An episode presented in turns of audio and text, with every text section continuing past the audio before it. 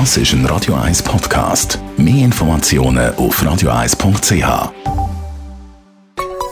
Der Konsumententipp auf Radio 1 präsentiert von comparis.ch, einem führenden Schweizer Internetvergleichsdienst. comparis.ch Heute geht es bei uns um das Thema Smartphone wechseln. Man hat vielleicht ein neues Smartphone bekommen oder möchte ein neues Modell als das, das man jetzt schon hat.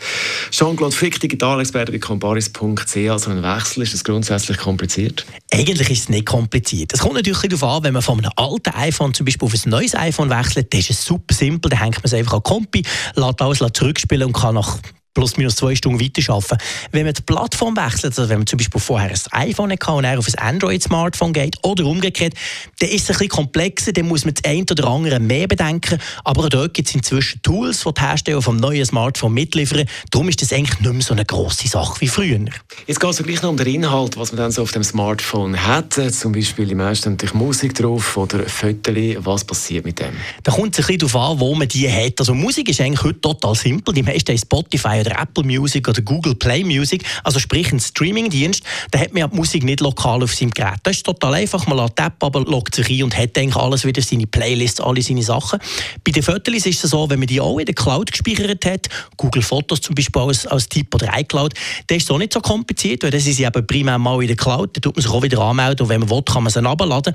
Wenn man das nicht hat, dann muss man natürlich schauen, dass die Fotos zuerst mal auf einen PC oder auf einen Mac kopiert werden, also dort das alte Smartphone zuerst mal anhängen, Backup machen und dann wieder zurückspielen oder sogar je nachdem mit dem neuen Smartphone, da gibt es so Tools drauf, wo man kann sagen, und dann hängt man das Kabel zwischen alt und neues, wo das selber macht. Also dort ist, kommt es darauf an, wo man es gespeichert hat, die Inhalte.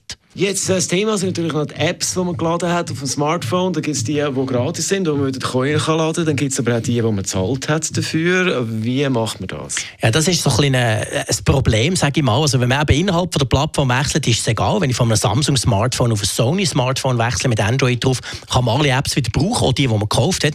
Wenn man vom iPhone auf Android oder umgekehrt wechselt, dann muss man tatsächlich in saure Äpfel beißen und die wieder zahlen. Jetzt muss man sagen, wenn man schaut, 90% von den Apps, die am meisten gebraucht werden, sind ja glücklicherweise gratis. Das spielt keine Rolle. Aber je nachdem hat man zum Beispiel ein Game, wo man viel Geld hat, im Game investiert, für eine bessere Auto oder bessere Ausrüstung.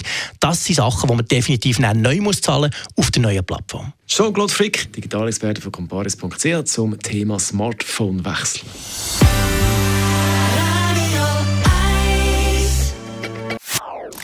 Das ist ein Radio 1 Podcast. Mehr Informationen auf radio1.ch.